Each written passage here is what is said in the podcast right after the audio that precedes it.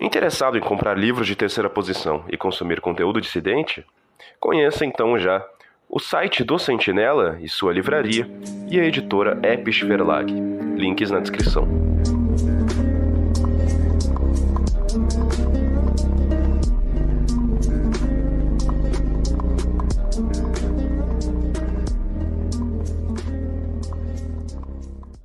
Uma guerra brutal assola o país. Famílias inteiras estão sendo destruídas e todo o destino de uma nação está nas mãos de alguns poucos, porém bravos homens que decidiram não abaixar suas cabeças e lutar por amor ao seu país e ao seu povo. Salve pátria, eu sou Cristolev e hoje eu venho contar para vocês a história e as origens do Talibã, o governo do Afeganistão, de acordo com a data atual.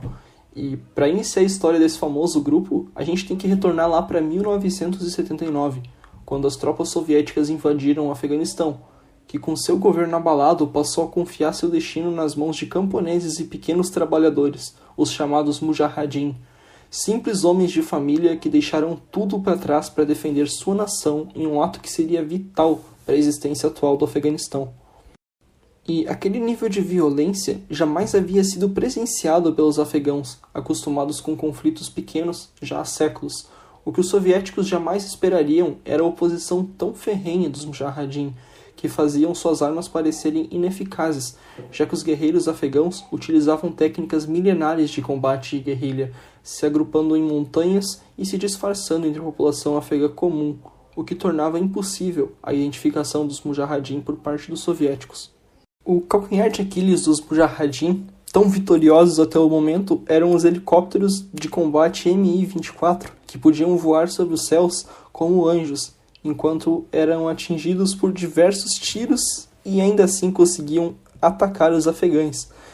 Porém, quando os Estados Unidos passaram a apoiar os Mujahideen com lançadores de mísseis FIM-92, o jogo virou novamente, com os afegãos derrubando até dois helicópteros soviéticos por dia. Mas a guerra não se resumia a ataques de helicóptero em um plano de forçar os afegãos para dentro das cidades onde os soviéticos de fato controlavam, a União Soviética minou as plantações do país, fato que fez a população de Cabul crescer quase três vezes o seu tamanho.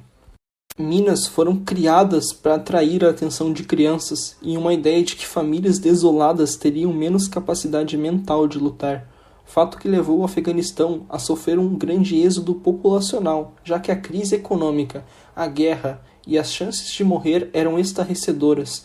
Entre os principais refugiados estavam as mulheres, os idosos e as crianças. E lembrem-se dessas crianças, pois um dia elas vão retornar. Os refugiados não eram famílias inteiras. Mulheres e crianças fugiram de suas casas enquanto os homens ficaram para defender seu país. Os afegãos estavam acostumados com a guerra, mas aquele nível de violência não é apenas uma guerra, era uma luta pela sobrevivência. No Paquistão, enquanto isso, os afegãos organizavam financiamentos e coletavam armas, recrutavam voluntários para lutar ao lado de seus irmãos no Afeganistão. Com isso, surgiram mais de 80 facções que diziam lutar pela mesma causa. A ISI, um grupo de inteligência paquistanês, logo tomou conhecimento e passou a intervir, financiando e apoiando com milhões de dólares facções formadas por paquistaneses alinhados ao governo paquistanês e enviava-os para dentro do território afegão, onde cada vez mais aplicavam leis estritas do islamismo e reclamavam para si a legitimidade da luta afegã, até que após certo tempo o extremismo já era a norma dos mujahideen. Em 1988, as tropas soviéticas recuaram, deixando seus aliados comunistas largados no país, onde tentaram acordos de paz que falharam. Em 1992, as tropas mujahideen invadiram Cabul, e derrubaram o governo comunista. Porém, enquanto ocupando Cabul, as diferentes facções mujahideen passaram a conflitar entre si, ocupando e disputando territórios. E o lobo passou a ser o lobo do homem. Metade da cidade foi reduzida a escombros com conflitos internos. Lembram das crianças que eu disse mais cedo que elas haviam se refugiado? Pois bem, elas retornaram. No, Paquistão, essas crianças elas viviam em extrema miséria, coisa que era apenas contornável se elas se juntassem a escolas islâmicas, controladas por clérigos islâmicos e financiados por famílias sauditas com o apoio político da, da ISI, a já citada agência de inteligência paquistanesa. As crianças foram afastadas do mundo e ensinadas na lei islâmica, e na maioria das escolas islâmicas, as crianças eram ensinadas técnicas de combate e de guerra. Essas crianças viraram então o Talibã, um termo em árabe, talib, para estudantes de teologia islâmica, que cresceram e retornaram ao Afeganistão, dizimado pelos conflitos internos dos Mujahideen e financiados pelo dinheiro do ISI, eles conquistaram cidades inteiras, saudados pela população. Quando chegaram a Cabul, eles eram tão estrangeiros àquela terra quanto seus predecessores soviéticos. Eles falavam uma língua diferente, tinham costumes diferentes. E, para sumarizar, os filhos dos Mujahideen agora controlavam o Afeganistão.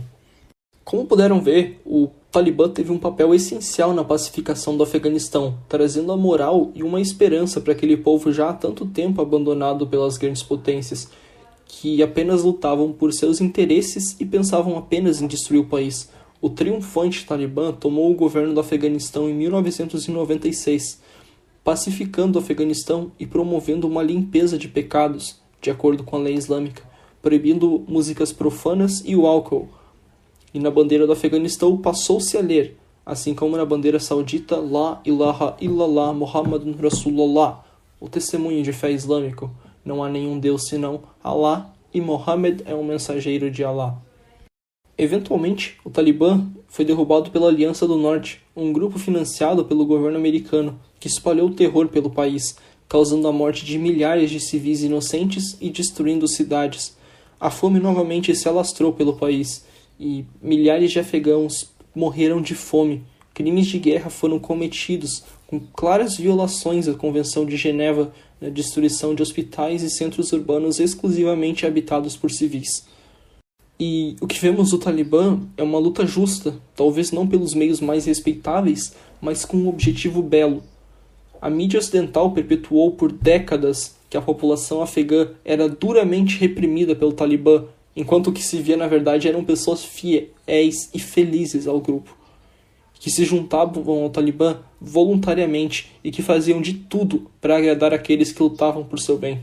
O Talibã ele reforçou as proibições islâmicas, fato que é justo, já que o país é islâmico, proibindo o consumo de álcool e a exibição de músicas profanas, conforme as palavras de Maomé.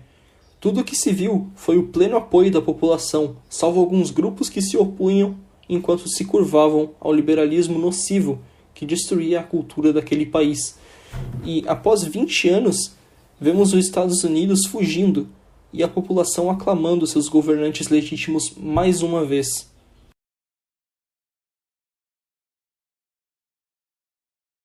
Aqui é o final. Quem fala é o Legionário.